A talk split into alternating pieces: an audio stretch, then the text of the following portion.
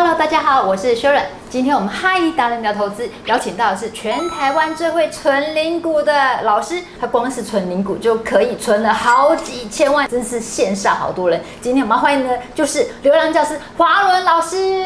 Hi，Hello，我是华伦老师，我真的在存零股，一股两股我都在买哦。听到华伦老师呢，就知道说华伦老师，老师呢就是股神华伦巴菲特的忠实信徒嘛。老师很厉害，他就是很会从生活里面呢去挖掘一些好股啊，存股至今也存了十七年，现在年龄股息呢两百五十万，早就已经财富自由了。虽然想要问一下华伦老师哦，就是说您目前呢自建华伦 ETF，那这里面的 ETF 大概是什么样子的类型？那你平常都怎么样从生活中去挖掘到这一些个股？其实基本上哈，我以前玩短线嘛，嗯，都赔嘛。然后后来开始在存零股，那早期真的是资金不够了，所以就存零股，一股两股五十股一百股慢慢存。那后来股息多了，当然也会买整张了，不过还是改不了买零股的习惯，因为有些高价股，几千万的资金也是买零股，有些高价股五六百块啊，你一张五六十万。你说股息两百五一下就花光了，所以是慢慢买零股了。我以前早期一开始刚退伍的时候进入股市，我都买一些可能就是看报章杂志媒体，然后自己没有深入了解的股票，所以涨也。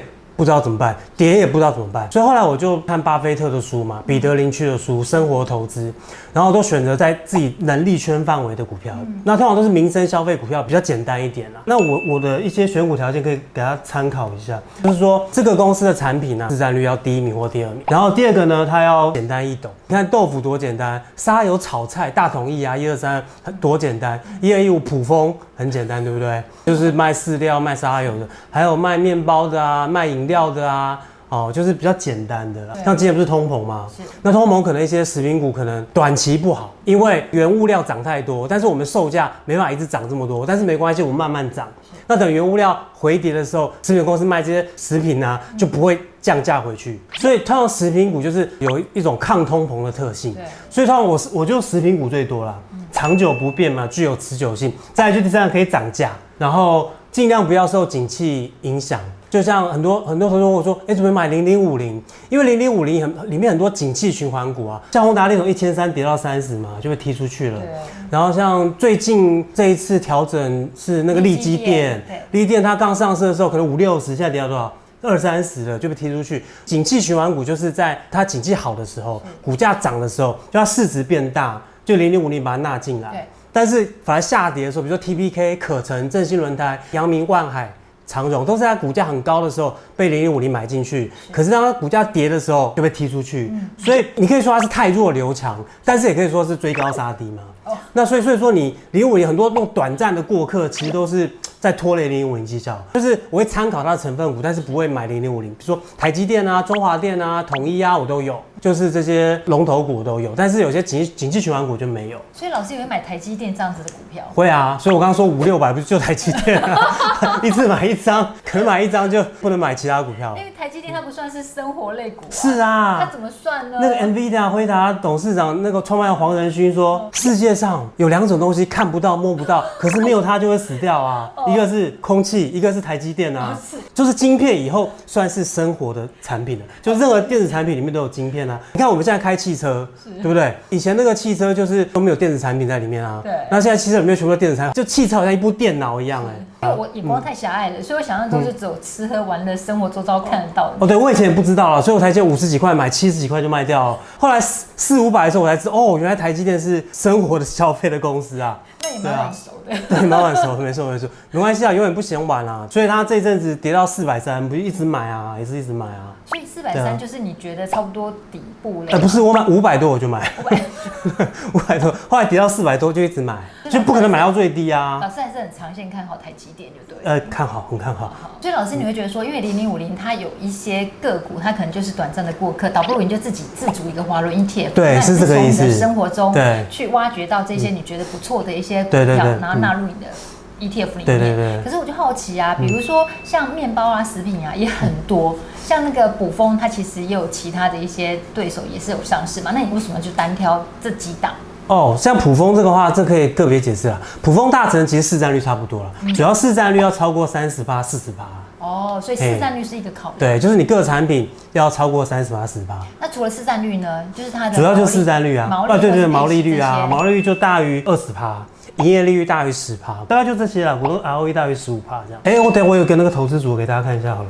食品股、环保股啊。ETF 的。对，大概生生技、生技股、电信股啊，中华电信，你看今年多强啊！别人都一直大跌，中华电信一直创新高哎。然后零售啊，就是那个统一超啊、Seven 啊、全家啊、宝雅啊这些啊。所以环保也有，环、嗯、保占比也蛮高的哎。对，环保也不受景气影响啊。嗯。然后今天有一只那个昆鼎也是创新高。那日有肯定会稍微差一点，就是没关系啦，就是做好投资组合，反正就是轮流涨嘛，长期股息也不错啊，都是不受景气影响，也是慢慢成长。老师，那你怎么从生活中去挖掘到环保股？比如说像昆鼎，因为我们其实，在生活里面也很难去。有啊，垃圾车啊，垃圾车就昆鼎在收 收垃圾啊。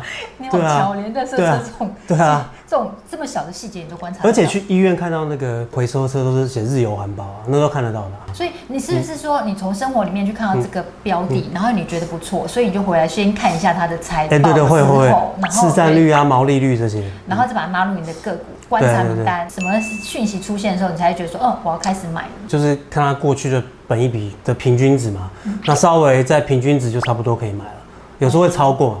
比如说你看台积电从六百八跌到。跌到那个四百三，四百三，那本一比可能从快三十倍跌到二十倍，它股价就会涨涨跌跌啊。那本一比就是跌到差不多平均水准以下。你、嗯欸、这样听起来水很深呢，有没有简单的方法可以告诉我们，就是怎么样去评估那种股价？因为刚刚老师说也有分不同的种类、不同的个股，然后适用不同的方式嘛。嗯，有没有比较简单一点的方式？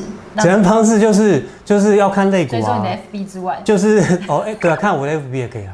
然后那个订阅我的专栏也可以啊。你看金融股嘛，金融股、资产股一定是看殖利率啊。是。资产股就比如说像台肥啊、南港哦那些，就是看殖利率。那像那种高科技啊、生技股或食品股，那个有些哦，殖利率都都不不高了。嗯。就是我存股不是看殖利率啊。所以我可以这样讲，就是说有未来成长性，像科技股类型的话，你可能就是看本益比。然后如果说是像资产，然后就是金融。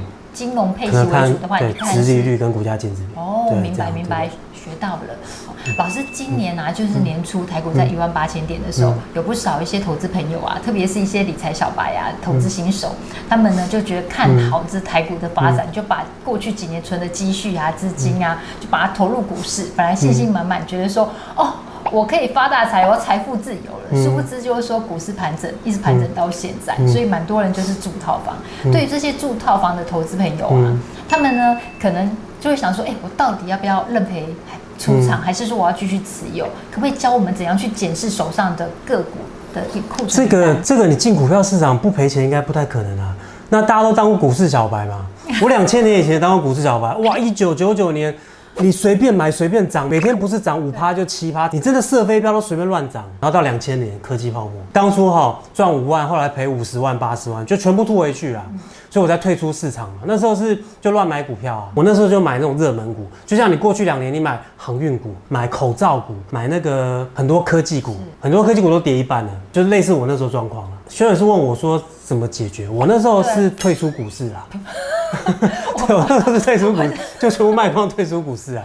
对，不是，是现在到现在吗？有些投资朋友可能还没有那么灰心，因为第一步是怎么样先检视手上的库存股是不是还值得 继续续报，还是？然后后来我二零零四年我就退出两一两年，然后我就看巴菲特的书，就开始买那个生生活的股票。然后后来二零零四年，哇，这个真的就是存股，真的存存零股存的很有心，真的存的绩效都不错哦。哦，二零一四存到二零八，又给我来一次金融海啸，我又跌一半。我那时候资产已经存到九百万了，结果还是要跌到剩五百万，四百跌一半。可是那时候我怎么办？继续买，我就没有退出股市。所以所以两个情况不一样。一九九九年我的股票跌，我卖光退出股市。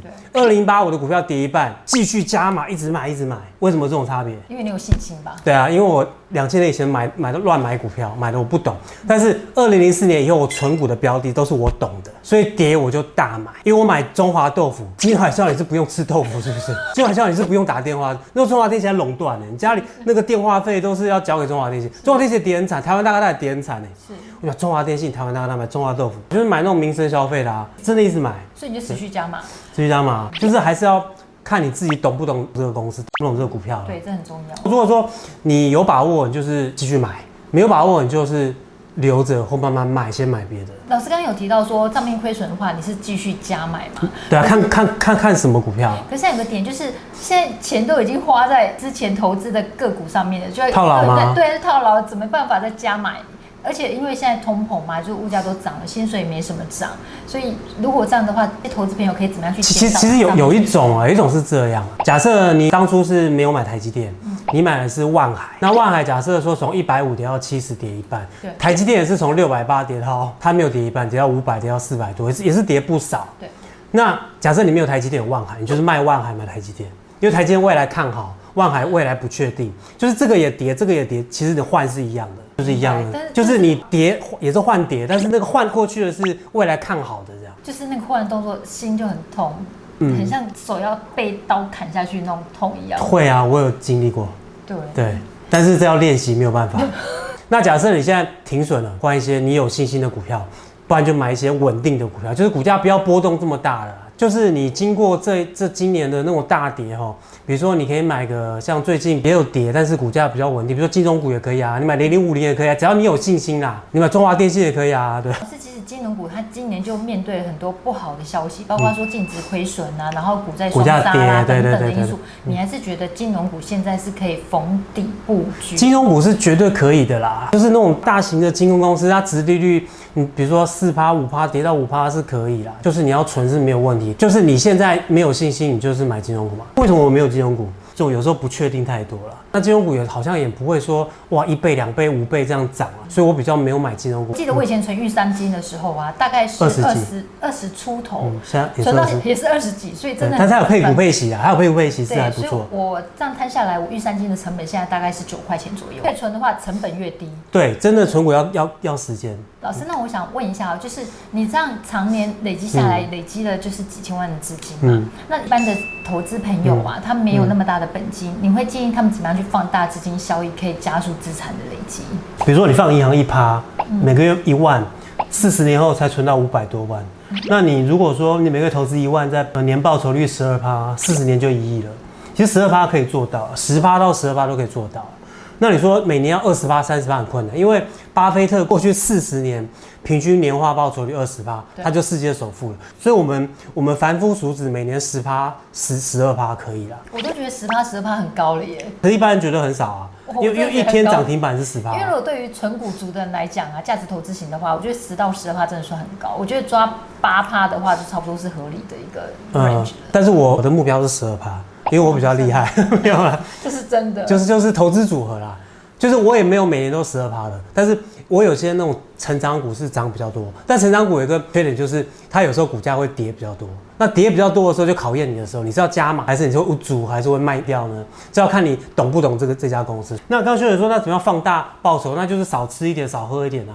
少玩一点啊，省吃俭用。你看一万块，跟你每个月存两万块、三万块的复利差很多啊。所以怎么样加快？就是省吃俭用，越年轻存股越好啊。然后本金越多越好。一开始本金不大，你就要更要省吃俭用。就像我 二十年前一样啊，我都很节省。所以就是先年轻的时候呢，省吃俭用，存的第一桶金，或是把那个月薪的某部分拿出来，然后借由复利投资的力量，对，这样存到一百万、两百万、五百万，你会很有成就感。嗯，然后就开始快变快了。嗯，没错。嗯，所以其实老师讲的很重要，就是你要投资个股，一定要熟，一定要熟悉它的股性。所以不要看华文老师这样好像很轻描淡写讲的很简单，其实老师都很勤劳，每年都还会参加股东会。对啊，我看你 Facebook 上面都会 po 你参加某某股东会。我的股票又跌三十八、四十八的啊。路走来难免会有酸民会遇会酸你，老师你都怎么样看待？我们在路上开车。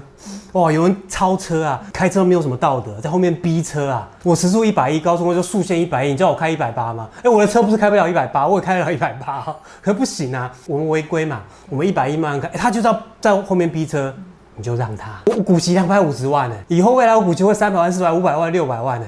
我现在股票市值已经超过六千万，我还有很多存款，我房子都没有贷款呢。我跟他争超车，逼逼车做什么？就让他就好，酸民就让他就好了。哎，你让他就好，没有关系。而且酸明他有时候他理念跟我相同，为什么？